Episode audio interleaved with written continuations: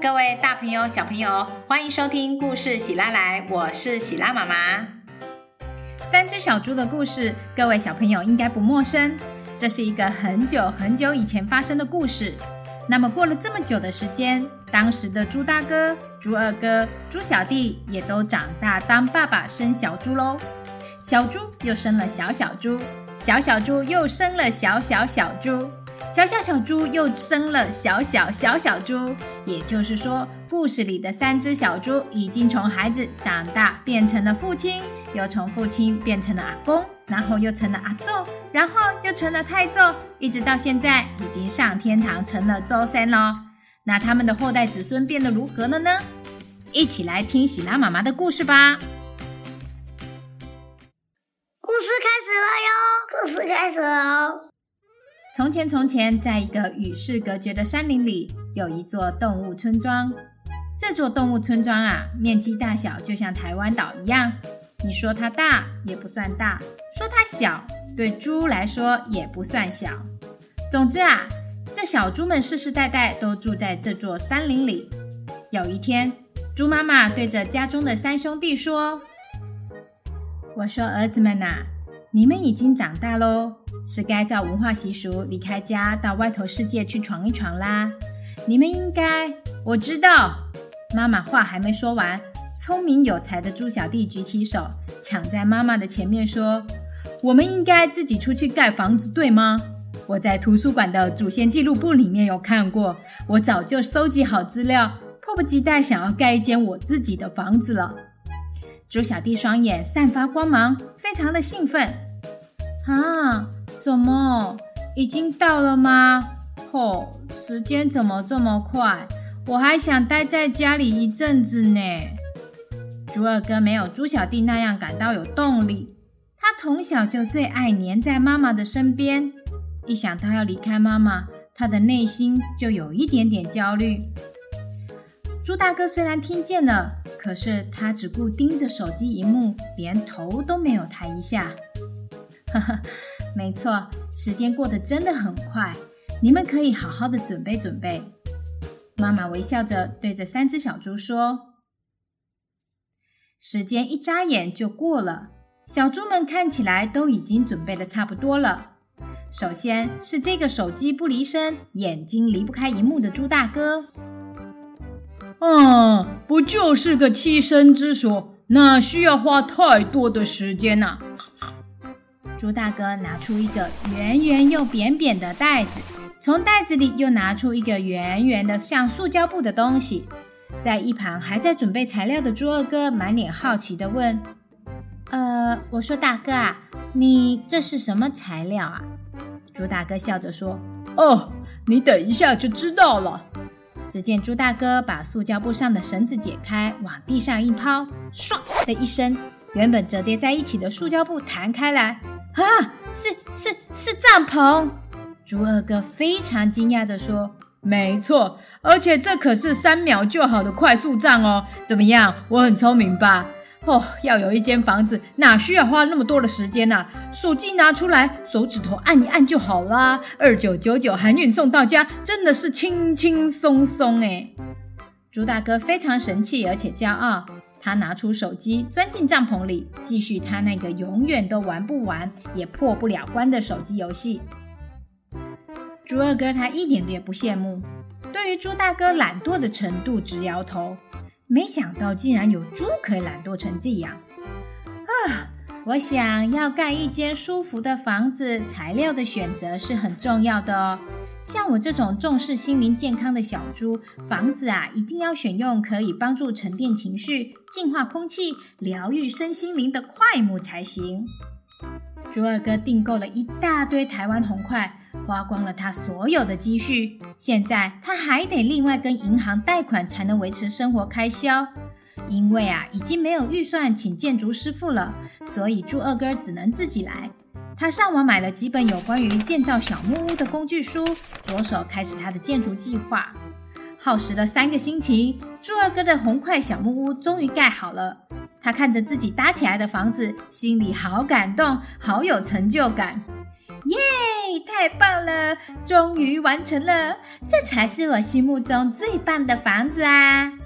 就在猪二哥沉醉在快木的香味里时，猪大哥难得放下他的手机，出门来找他。哎呦，我说老二啊，你这个房子盖的还真不错呀。那当然，这可是我亲手盖的哦。是说，大哥啊，你今天怎么没有划手机？猪二哥非常的惊讶，他感觉好像很久没有看到猪大哥的正脸了。猪大哥耸耸肩说：“哦，手机没电了啊，我拿回家充电呐。”呃，原来是这样哦。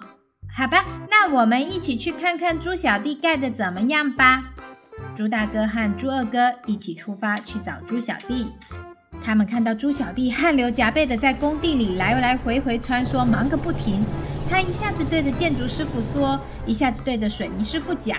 离开家已经快两个月了，猪小弟的房子看起来还没一个样。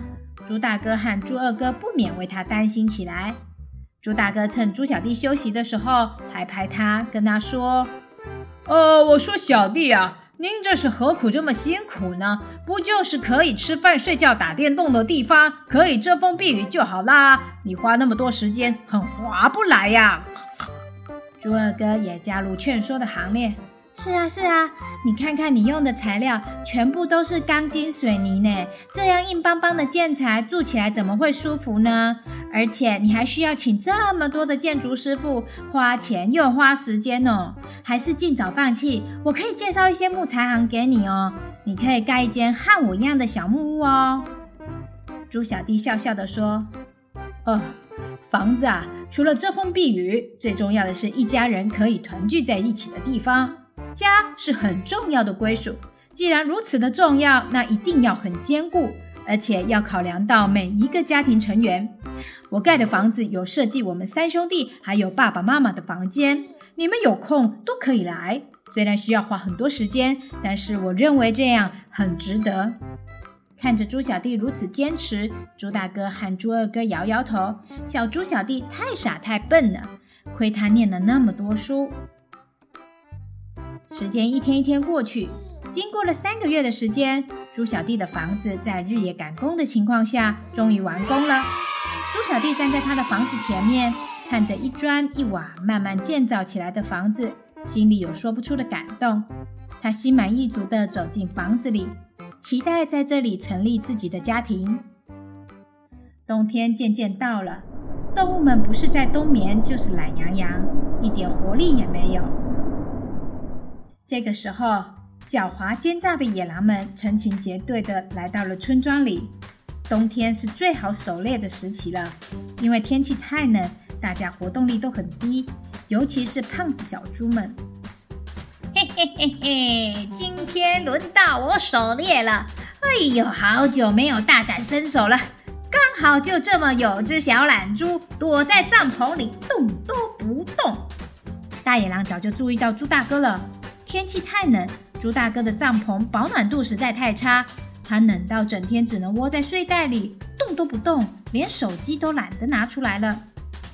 哎呀，我听说啊，猎物如果太紧张，那么口感吃起来就不好。妈妈总是说要当有礼貌的小狼，这样别人才会感觉比较舒服。我想呢，这次就用有礼貌的方式试试看好了。大野狼大大方方地走到小猪的帐篷前，他清清喉咙说：“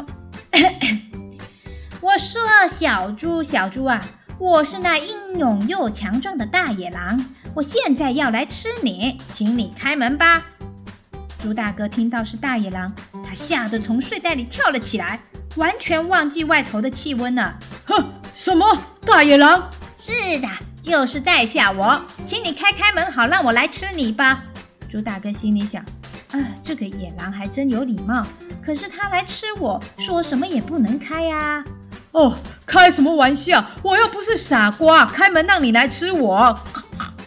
听到猪大哥这么说，本来就没什么耐心的大野狼，他有点生气了。什么？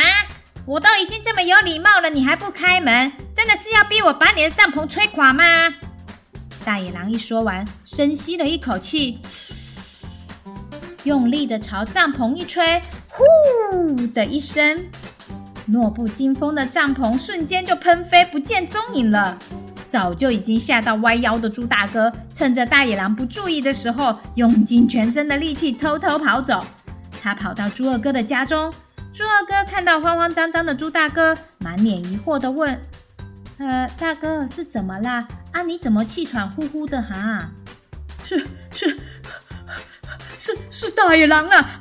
大野狼来了！哦，他把我的帐篷给吹飞了，他想把我给吃了。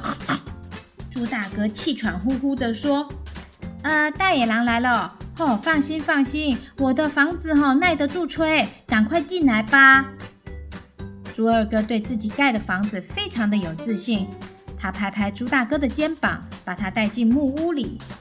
这个时候，大野狼闻着小猪的味道来到了猪二哥家，他仍然非常有礼貌的先打招呼。两位小猪，你们好，我是大野狼，请开门，让我进去吃你们吧。虽然没有吃到猪大哥，让大野狼有点不开心，但是他仍然尽力的维持该有的礼貌，而且这次是两只小猪哦。哼，你想太多了，我们才不会开门呢，你还是早点放弃，去吃蔬菜跟水果吧。猪二哥说。又被拒绝的大野狼，这下子真的生气了。什么？你竟然要狼去吃蔬菜跟水果？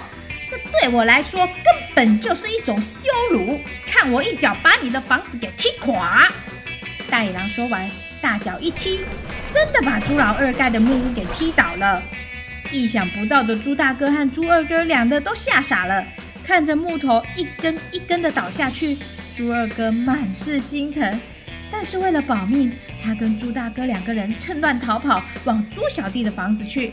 来到了猪小弟的家，猪大哥和猪二哥慌乱的对着猪小弟的家门乱敲一通：“小弟，救命啊！快开门！小弟，救命啊！救救我啊！赶快开门！”正在客厅看书的猪小弟听到救命声，赶快跑出去开门。呃，我说发生什么事了？猪小弟问。猪大哥和猪二哥把大野狼的事情全部都告诉了猪小弟。猪小弟边听边请哥哥们进家门。哦，原来是这样啊！别担心，我的房子是钢筋水泥打造的，坚不可摧。你们就安心的在这里住下来吧。猪小弟看起来一点都不担心，但是早就已经吓坏的猪大哥和猪二哥，他们完全听不进去。他们两个害怕的抱在一起发抖。猪小弟倒了两杯热茶给哥哥们压压惊。另一边，吃不到小猪又被羞辱的大野狼，现在满腔怒气。他来到猪小弟的家门口前，怒气冲冲地说：“嗯，三只小猪啊，你们听好了，现在马上打开门，我今天一定要把你们给吃掉。”猪小弟对自己的房子虽然很有自信，但是面对比自己还要大、还要凶狠的大野狼，猪小弟本能的还是会感觉到害怕。他先做了几次深呼吸，保持冷静的说：“野狼先生你好，我知道你肚子很饿，但是我们不是你的食物，请你快点离开吧。”不可能。我这么辛苦的来这里，现在打退堂鼓，未免也太可惜了。你不开门，看我怎么把你的房子吹垮！说完，大野狼深深的吸了一口气，再用力的一吹，呼！猪小弟的房子啊，动也不动，直挺挺的伫立在原地。可恶！既然吹不倒，看我一脚把你踢垮！说完。大野狼又用力的往水泥墙一踢，哎呦，好痛啊！大野狼的脚顿时肿了一个大包。没想到，只是想吃一只小猪，现在却搞得这么狼狈。大野狼他现在可是怒火中烧，他左看看，右看看，上面也看看。哦，他发现了屋顶上的烟囱。嘿嘿嘿嘿，我现在就靠这根烟囱了，直捣核心。这下你们跑不掉了吧？通通都来给我们狼群当晚餐！大野狼啊，费了九牛二虎之力爬上了屋顶。他走到烟囱旁边，迫不及待地往里头跳。没想到惊天动地的警报声哔哔作响，猪小弟家中的每一扇门都自动的关闭上锁，包括连接烟囱和客厅的那一道门。没错，大野狼就这样被困在狭小的烟囱里面，动弹不得。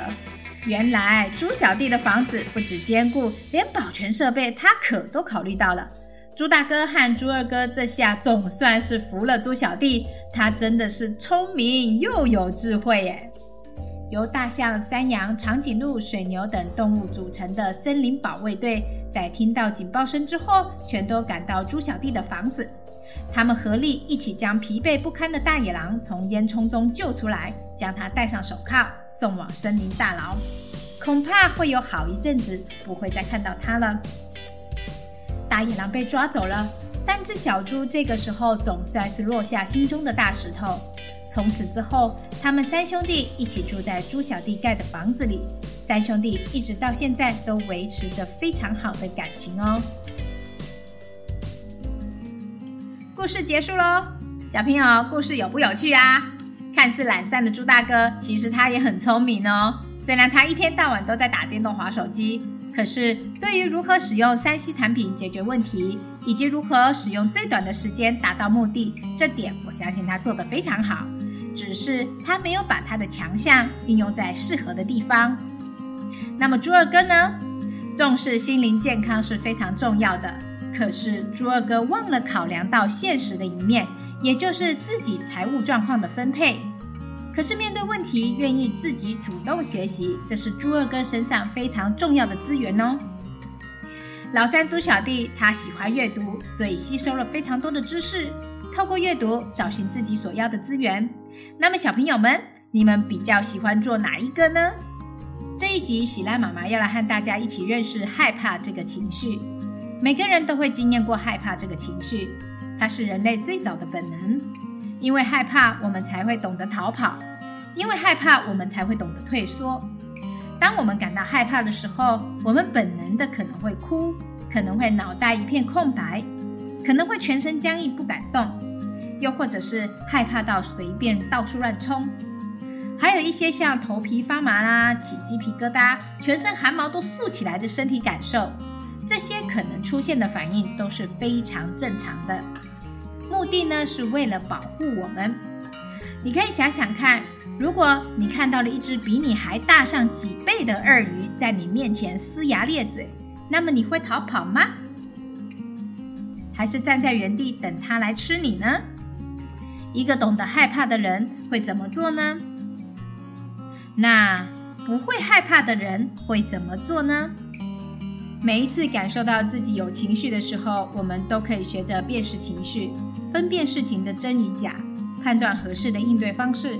下回当你遇到害怕的时候，可以学学猪小弟，深深的呼吸几次，让自己内在稍微平静一下，再判断最适合使用的方式。每一次感受到自己有情绪的时候，我们都可以学着辨识情绪，分辨事情的真与假，判断合适的应对方式。下回当你遇到害怕的时候，可以学学猪小弟，深深的呼吸几次，让自己的内在稍微平静一下，再判断使用最适合的方式解决。喜欢今天的故事吗？欢迎到故事喜拉来的脸书粉丝团留言给我，喜拉妈妈都会看哦。谢谢你的收听，我们下次见，拜拜。